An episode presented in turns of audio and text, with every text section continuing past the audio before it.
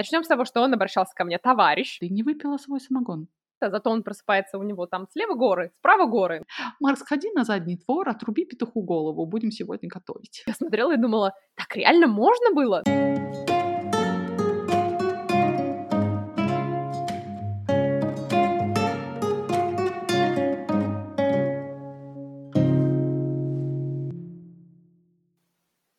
Ну что, всем привет!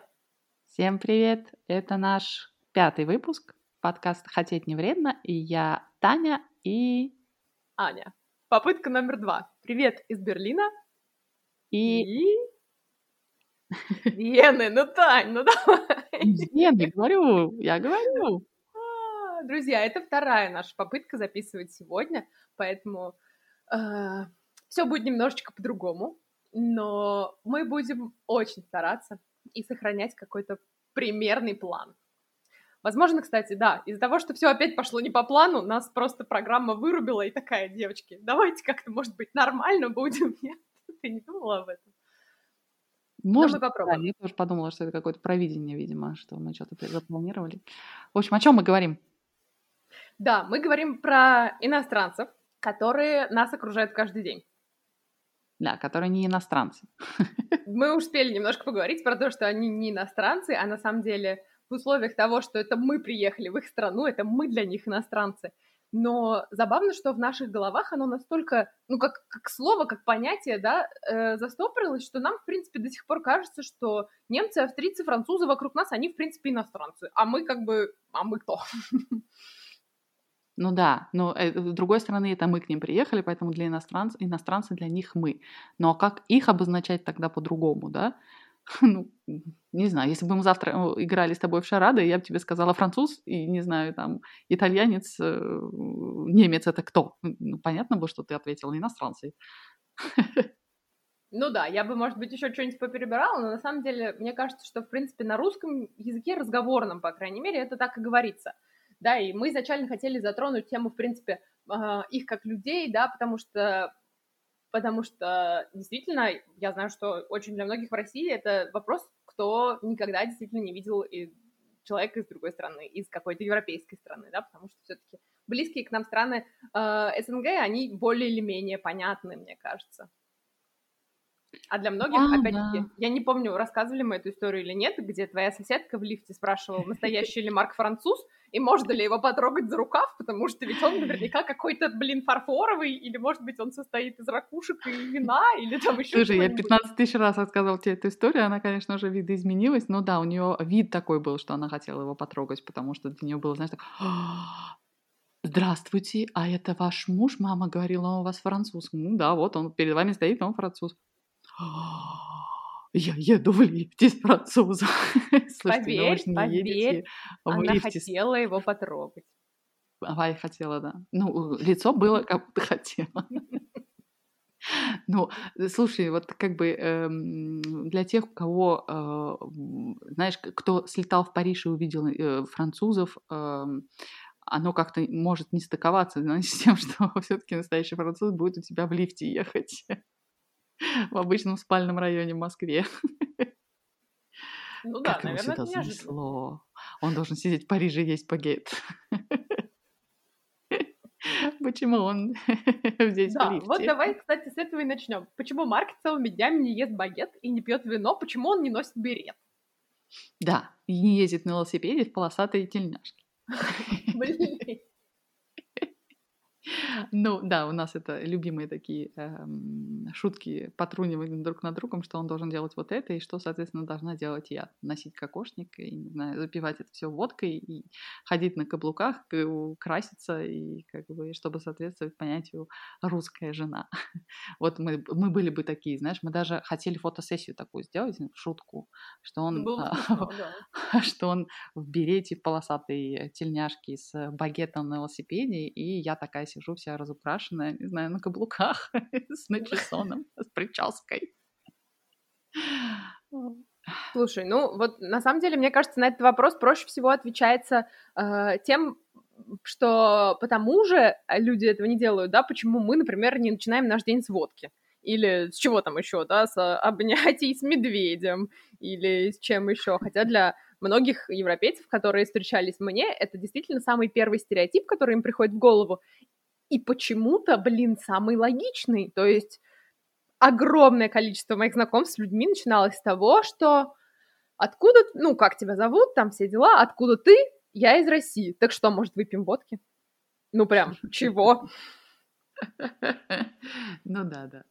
Ну, я понимаю, слушай, с одной стороны, действительно у нас национальный напиток, что они еще могут предложить? Даже этот учебник есть, на полном серьезе же есть этот учебник, где э, типа вы изучаете русский, дорогая, мы сегодня пили уже водку, дорогая, на обед будет водка? Надо сказать, надо сказать, что у меня сейчас такое воспоминание всплыло из такого детства, подросткового возраста, где э, нас отправляли на лето к бабушке с дедушкой в деревню, и бабушка всегда варила на обед какой-нибудь суп, э, и дедушка обязательно, ну вот я не понимаю, кстати, сейчас почему, но вот почему-то была такая у человека традиция. Стакарик. А, да, обязательно mm. нужно было выпить водки с этим супом, хотя это могли быть не обязательно, мог бы быть борщ, то есть, да, бабушка там огромное количество супов варила, вот, но именно стопочка должна была быть. У меня э, сестра ездила э, э, к, э, к нашим родственникам, ну, э, как это сказать-то, господи, э, с нашим двоюродным братом ездила к его родне, на Украину. И вот она говорит, они тоже очень много пили эм, самогон, правда, они пили, это какая-то украинская деревня или что-то такое было. Вот. И она говорит, а, они искренне обижались, что я не хотела. Ну, то есть, ну, то есть, как бы ужин, да, тебе наливают, ты не выпила свой самогон. Ну да. Ну и кто будет за тебя запивать? Ну, в смысле, я не хочу. Она говорит, да, там наш двоюродный брат за нее тоже отпахивал свою долю. Бедненький. Я за нее буду спокойно. Ну, ну слушай, бы... если возвращаться все-таки к европейцам, которые в наших с тобой головах все еще иностранцы, эм, были у тебя какие-нибудь ситуации такие, где бы ты подумала, типа, блин, ну это вообще ни в какие ворота? Ну, то есть прям, блин, чё? Или какие-нибудь ситуации, э, наоборот, удивляющие тебя в положительном смысле? Не знаю, у тебя были? Приведи мне пример. Я вот прям сходу не могу сказать. У тебя были? Я точно рассказывала эту историю, но мне кажется, в каком-то из наших с тобой самых-самых первых попыток, э, поправь меня прямо сейчас, если это не так, и мы это уже опубликовали, ага. э, мой шеф на старой работе, когда я на магистратуре училась и работала австриец, э, такой типа наполовину швейцарец или что-то в таком духе, в общем, в принципе, из очень такой обеспеченной, э, обеспеченного семейства э, в 90-е попал в Россию. И, конечно же, он мне это рассказывал только потому, что, в принципе, я для него как представитель России. Начнем с того, что он обращался ко мне товарищ, то есть он знал, что меня зовут Аня, но товарищ Аня. Его, его прикалывало говорить мне товарищ, да-да-да. А, и что-то еще. А, еще он знал на русском «дорогая». Мне кажется, у него какая-то была русская женщина или какие-нибудь русские мутки. Вот, но он мог иногда обращаться ко мне «дорогая», иногда «товарищ». Короче, как, как повезет, как настроение. Вот, и, и короче, э, он в 90-е приехал по-моему, даже в Украину, но, в общем, куда-то он приехал в наши с вами страны и э, потерялся там. Вы можете себе представить, что тогда не то, что у него не было GPS или, может быть, там, навигатора или какого-то... Короче, он просто бедный потерялся вообще in the middle of nowhere. То есть он просто не знал, что ему делать. А, еще и зимой, в снегах. И вот просто как в сказочке какой-то детской, он забрел в дом какой-то просто первый попавшийся в какой-то степи. Вот. А напомню, что это австрийский чувак, то есть он не был готов к тому, что ему нужно быть, там, говорить на русском или каком-то еще языке. Это люди, которые его встретили, они мало того, что пустили его в свой дом, немчуру всякую, они э, накормили его, дали у себя переночевать. Ну, просто для меня это какой-то хрестоматийная история, понимаешь? А она происходила, считай, уже в наше время. Вот, и на следующий день они как-то, блин, помогли ему разобраться на пальцах, объяснив, как ему попасть в точку назначения, и он уже уехал. И для него это был на тот момент experience, который он действительно абсолютно не ожидал, потому что, приезжая в незнакомую страну, ты как бы, конечно, понимаешь, что может случиться всякое, но он как бы вообще не понимал, что такое происходит. И в то же время врезался в его память как очень хорошая история о ну, доброте и гостеприимстве людей, абсолютно ему незнакомых. А почему она тебя поразила? Ну, то есть ты, ты сейчас рассказываешь, и я понимаю, что у меня очень много таких примеров, да, тех же самых французов, которые зачем-то приезжают в Россию, и, э, и которым очень нравится, которые прям тащатся, знаешь, от каких-то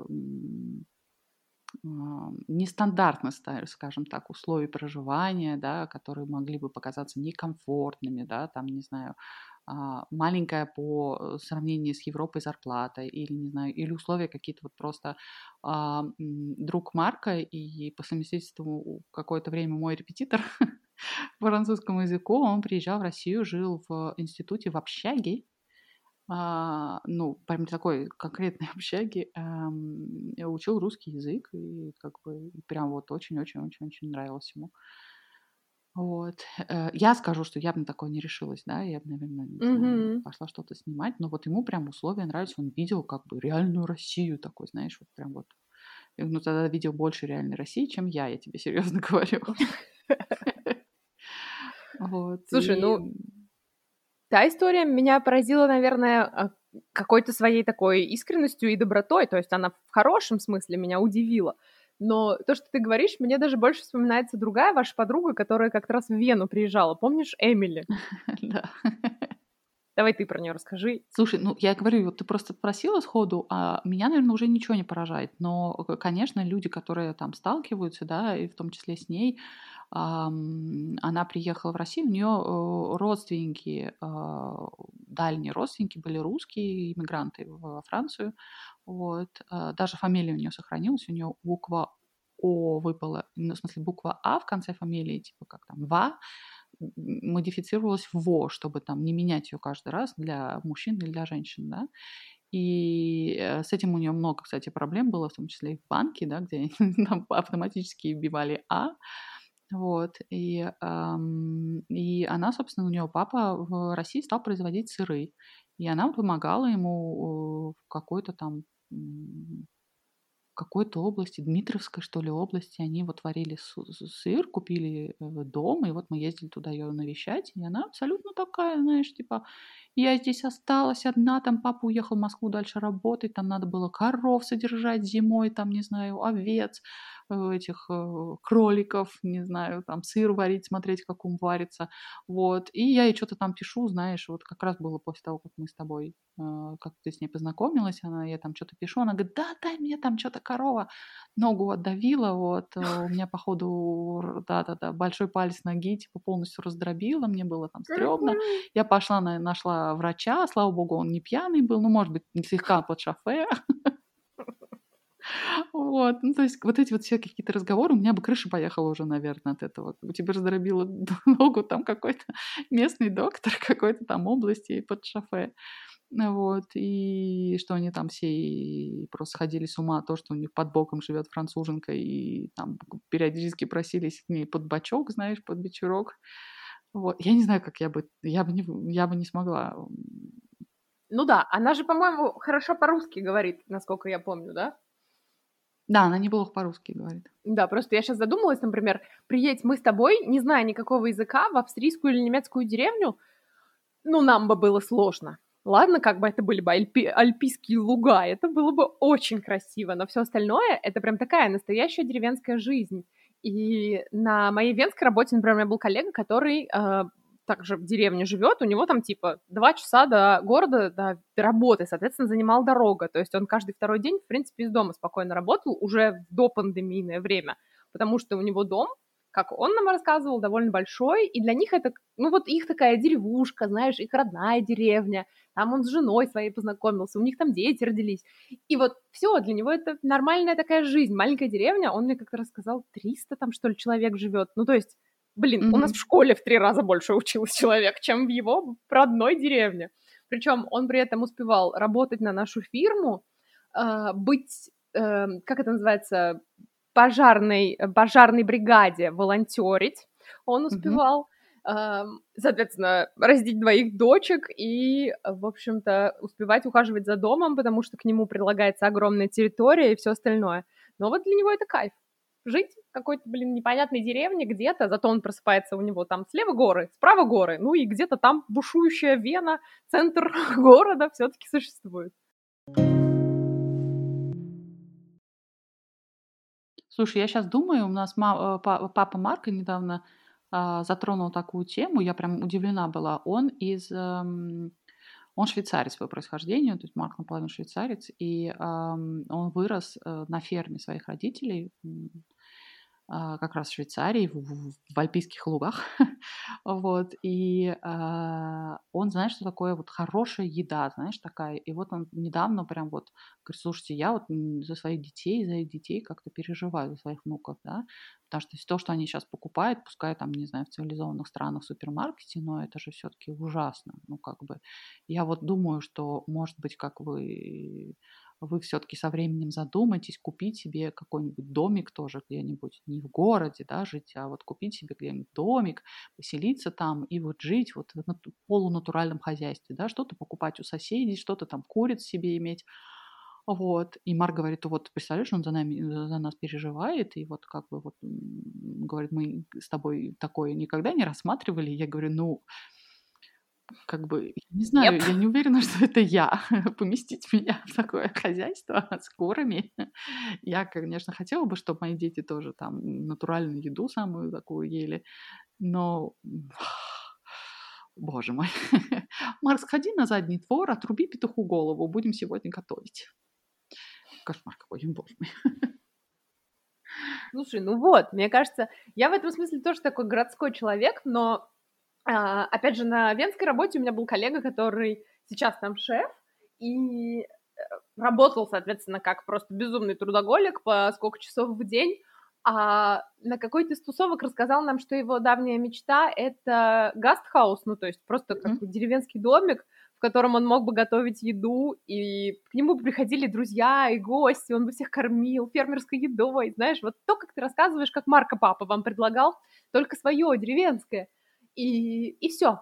Не думать, понимаешь, о э, рейтингах твоей фирмы, о новых клиентах, о старых клиентах, не Слушай, решать вопросы. Ну, как ты Просто, сказать? блин, выращивать и готовить. Я и думаю, есть. что он лукавил частично, потому что, например, когда последний раз эм, мы с папой здесь были на склоне, мы вдвоем, э, он прилетал ко мне, мы с ним ездили кататься на лыжах, а потом как бы в какой-то деревушке остановились, там английский никто не понимал, вот, и слава богу, с нами вместе в гастхаусе таком же жили немцы, и мы к ним все время перебивались и просили с английского перевести на немецкий, как бы, австрийцам местным.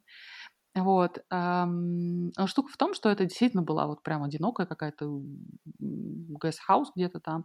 Вот. И какая же там была, ну, то есть женщина там была, да, там было все чисто, все аккуратно. Вот она как раз тоже там сама меняла белье постояльцам, там готовила еду, все такое. Но какая же она была замученная. То есть у нее вид такой был, ну, то есть там тоже где-то были у нее коровы, мне кажется, там я не видела, но мне кажется. Вот. И вот она, знаешь, вот я помню, с таким видом она, вот это вот домашней едой всех кормила, да, я помню, мы заказали, папа говорит, типа, а это что вообще? Мы там сидим со словарем, я говорю, папа, это какой-то набор, просто огромное количество э, разного мяса, там, не знаю, вот написано свинина, там, не знаю. Вот, мы это заказали, ему принесли, я не знаю, вот в моем представлении это просто называется не вкусно покушать, а пожрать. Потому что ему принесли такую тарелищу просто обжаренного, без какого-то там любови, знаешь, каком-то сервировки, просто тарелищу пережаренного разного вида мяса. Ну, такую вот, знаешь, прям вот не так, что ты съел кусочек мяса с каким-то интересным соусом или там что-то такое, а вот именно, знаешь, много жареного мяса. Потому что ну, как бы, это тяжелый труд, да, это все менять, за этим всем ухаживать, все такое. И вот, ну, как бы вот эта вот деревенская еда, она такая тоже тяжелая, чтобы силы были. И вот и вид ее я помню, что она типа такая, вот вам, ешьте. Потом убрала, потом это. Ну, то есть ты смотришь на нее думаешь, господи, как же я все забодала здесь. Ну, кстати, да, в этом плане про такую приветливость и доброжелательность есть же отдельный прикол, что в старинных венских кафешках, которые непосредственно в, ну, вот, первом районе и там плюс-минус в центре города, отдельная тема это официанты, официантки, О, да. которые максимально неприветливы, которые придут и бросят в тебя тарелкой, меню и чем-нибудь еще.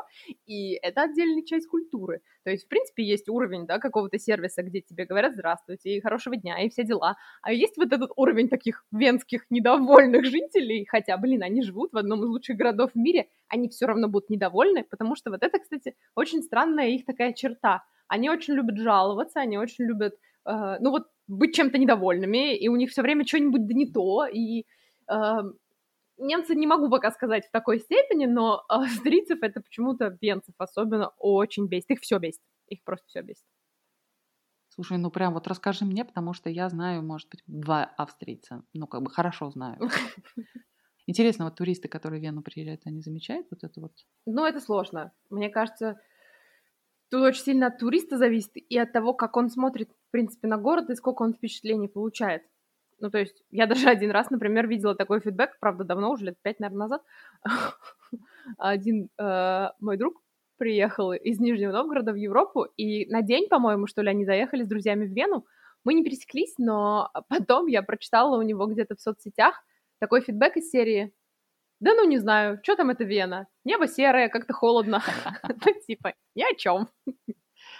Ну, вот, да. то есть бывает, ты просто приехал, и дождь идет весь день там, или настроение у тебя плохое, или еще что-то, знаешь. А ты сразу крест поставил на целом городе, в котором очень много есть чего посмотреть. Слушай, ну, есть такое, знаешь, да, действительно, я сейчас, ты сейчас просто говорила, я думаю, интересно, потому что я первый раз в Вене была, и это не имело отношения какое к работе, и мы с подругой сюда приехали, и мы просто вау. И такие, знаешь, это был майский день, это было так, так майские дни, как бы каникулы майские. Очень шикарно все такое, солнце светило, у нас там еще холод, знаешь, а здесь солнце, тепло, мы там, не знаю, гуляли, всякие музеи, кафе, все дела. Думаю, блин, какая же свобода. Меня тогда еще поразило, что все сидят на газонах, знаешь, такие прям напротив этого напротив Холбурга, все прям такие расселись, знаешь, это, постелили себе. Там, правда, сейчас что-то снесли, все, но тогда я прям вот сидела там и думала, блин, можно же сидеть вот так вот, да? А, и, и потом, когда я приезжала сюда в командировку, и когда я уже знала, знаешь, там как бы, ну да, классически схожу, не знаю, зимой схожу, попью глитвейн, не знаю, зайду в Бельведер, там, ну как бы, то есть, окей, вот была Москва, теперь Вена, как бы этот антураж поменялся. Ну вот, ты знаешь, ты сказала про свободу, и, наверное, это одно из тех факторов, которые меня удивили еще, когда я приезжала с родителями, будучи подростком. Потом оно как-то мне больше, наверное, стало привычным чем-то, а даже когда я только переехала и пошла в университет, меня прямо каждый день что-нибудь такое удивляло. То есть все-таки, окей, да, там я ходила в школу, где у нас была какая-то форма непонятная до последних каких-то классов. А здесь со мной учились люди, у которых там половина головы была покрашена в зеленый, а другая половина в розовый, а потом на ней было 10 пирсингов и чего-нибудь еще. Я смотрела и думала, так реально можно было? Ну, то есть вот ты почувствовала себя так, что ты хочешь половину в розовый покрасить, а потом еще и в зеленый, и это был 2012 там год, да, и тебе нормально, и тебе классно, и тебя вообще никто не осуждает за это, и вообще всем пофигу. И вот это такая свобода, ну, наверное, свобода самовыражения это можно назвать, да, то есть что, в принципе, у людей нет какой-то такой, э, нет какого-то желания вырядиться, чтобы кем-то казаться, а есть просто желание быть тем, кем ты хочешь, и тебе, ну, в своем каком-то, не то что в своем теле, тебе просто самим собой комфортно таким образом. По крайней мере, такое складывалось у меня всегда впечатление. Это не значит, что как бы абсолютно у всех людей там нет каких-то комплексов и чего-то еще, но вот это вот отсутствие рамок эм, каких-то очень строгих, да, мне кажется, эм, ну, по крайней мере, мне очень сильно это подходит, потому что мне самой -то тоже проще в этом, и мне кажется, что остальным людям, которые привыкли и которые выросли в этой культуре, в которой это нормально, да, покрасить половину головы в зеленый и ходи себе и думай все, что да, ты хочешь. Да, я очень хорошо тебя понимаю. Потому что эм, я в какой-то момент задумалась, почему мне здесь именно комфортно жить. И я поняла, что очень подкупает ощущение того, что ты можешь выйти, ну, условно, там, не знаю, в пижаму, надев пальто сверху, если тебе нужно в соседнем магазине что-то купить, да, и никто не будет тебя пальцем показывать. Конечно, так не принято, никто так делать не будет. Но к тому, что а, люди приходят, там, не знаю, в бассейн, явно не показать себя и какой у него там купальник, знаешь, какого-нибудь там этого. Они приходят с детьми играть, в... и никто не обращает на них внимания. Ну, то есть ты одеваешь просто комфортную какую-то одежду, не знаю, в которой тебе комфортно плавать, потому что бассейн приходит плавать. Вот. И... Слушай, извини, извини, я тебя сейчас перебью, но вот насчет пижамы и пальто, и никто так делать не будет, это ты очень зря. Я так делать буду абсолютно точно. И я знаю как минимум нескольких людей, которые тоже так сделают. Причем они говорят все на совершенно разных языках.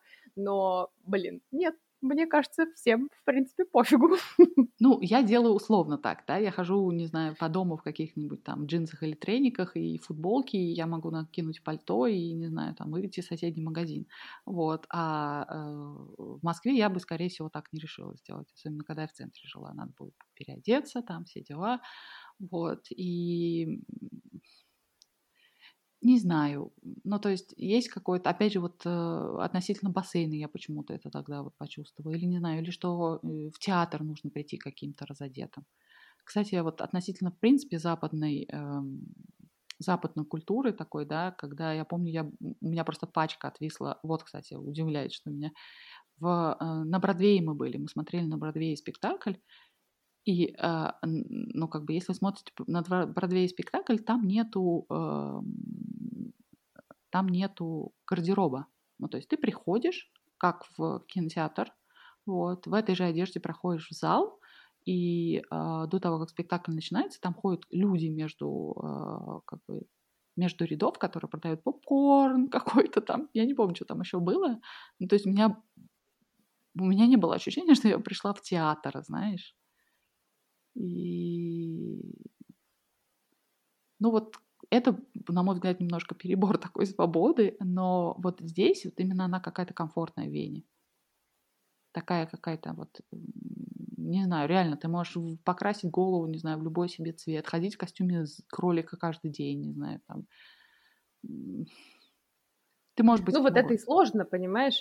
Ты говоришь про перебор свободы, а как вообще понять, где эта граница? Потому что мы с тобой росли, да, в разное время, но в довольно похожих обществах, где, в принципе, э, ну, о переборе свободы, наверное, речи не было, где было все довольно строго. А здесь мы видим, что этой границы ее, в принципе, нет. То есть ты свободен вообще до той степени, до какой тебе хочется быть свободным. И, наверное, в Вене я даже не видела настолько свободных людей, как в Берлине. И только недавно, блин, со мной в поезде ехала девочка. Кстати, да, это еще было... Ну нет, это уже была пандемия, да. Она была в маске, ну, то есть на ней был какой-то платок такой на лице, чтобы все-таки создать э, видимость того, что у нее закрыт нос и рот, потому что сейчас это обязательно, из-за отсутствия масок штрафуют. А, а вместо платья или брюк на ней были колготки в огромную прям сетку, знаете, такую сантиметр по три, наверное.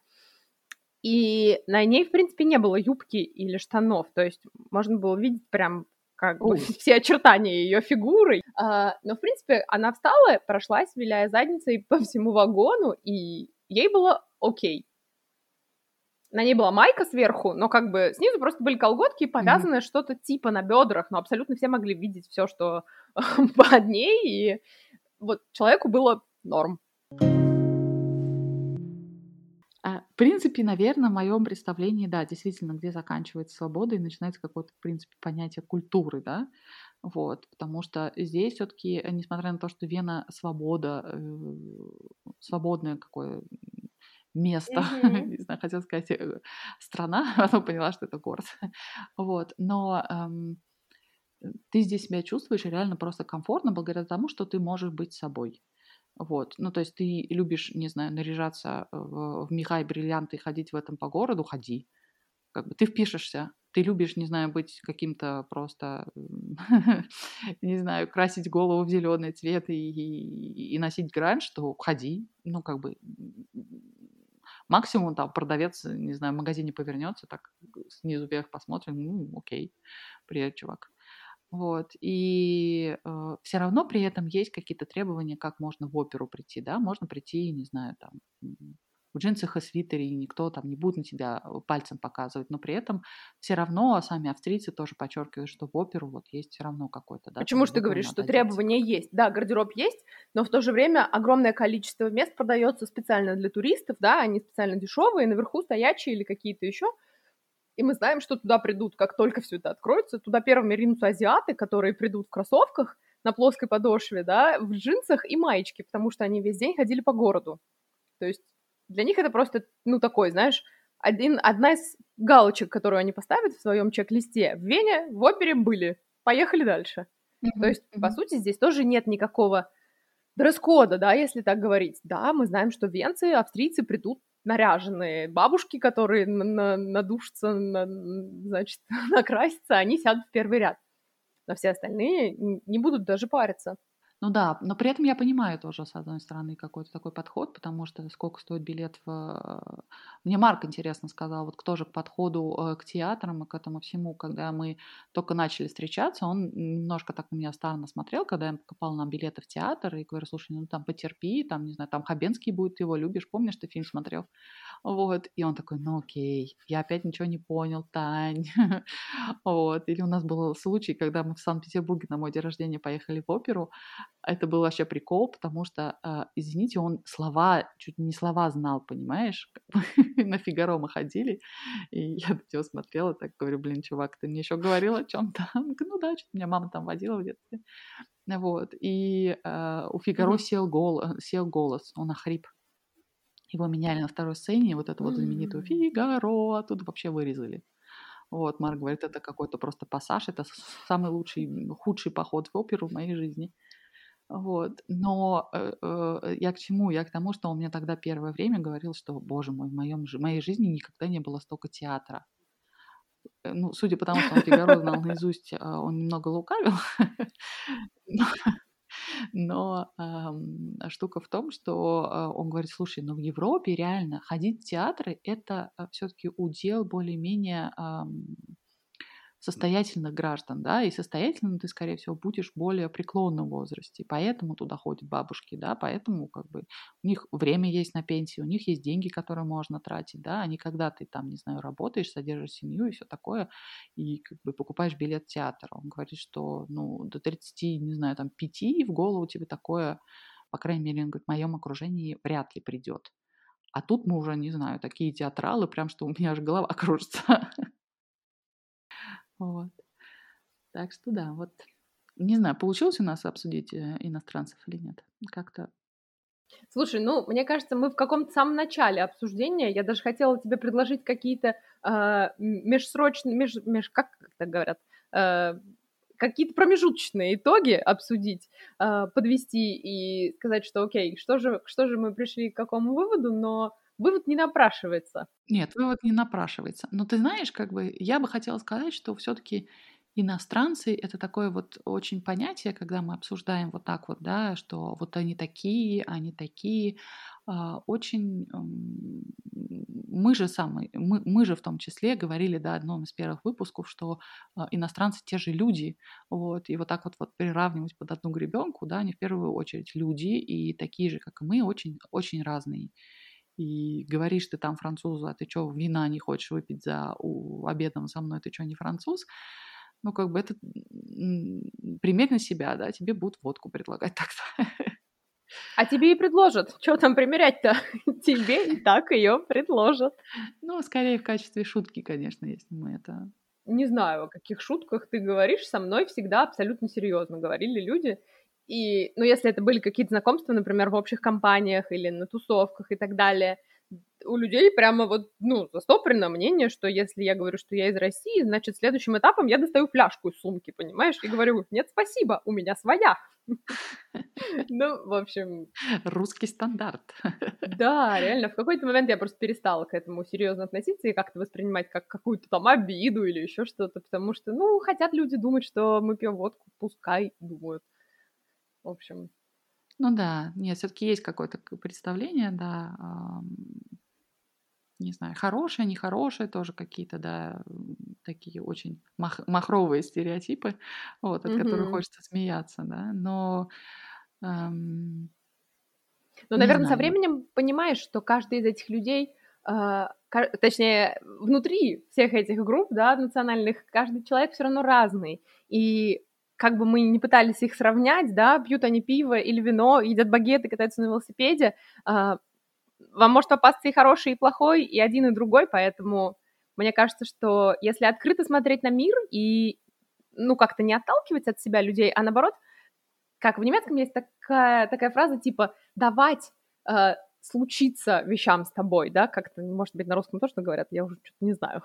Мгм. Когда ты как бы разрешаешь происходящему случиться с тобой, ты такой открытый для мира, и тогда встречаешь людей, которые тебе понравятся. Мне кажется, да, оно работает. Не совсем, правда, про иностранцев, но во всём Мне кажется, работает. про всех про всех людей, да-да-да. То есть, ну, тут в какой бы точке мира мы ни оказались, вдруг у нас через 5 лет нас с тобой занесёт в Австралию и меня куда-нибудь ещё. Ну, я бы скорее сделала вывод, что, а, скорее скорее мир тебя отзеркаливает, да, и в том числе иностранцы тебя отзеркаливают. Ну, Мгм. будешь ты пить свою водку в фляжке, ты найдёшь с кем выпить, даже с тем, кто пьёт текилу, не знаю, пиво и всё такое.